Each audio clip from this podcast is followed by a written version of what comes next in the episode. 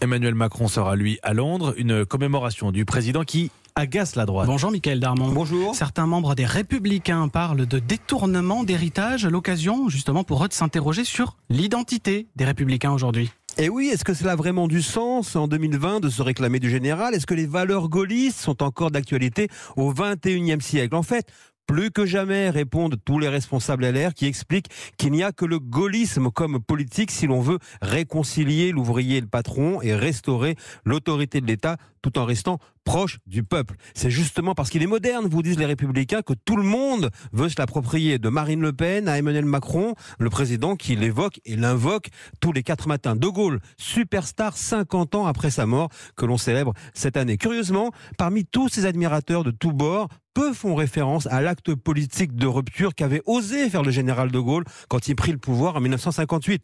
Jeter le vieux monde de la 4ème République et fonder la 5ème pour adapter la France à l'après-guerre. Alors, parmi tous ceux qui lui vont un culte, on pourrait leur dire chiche, qui osera faire la même chose? Michael Darmon, le fait politique tous les jours dans la matinale d'Europe 1.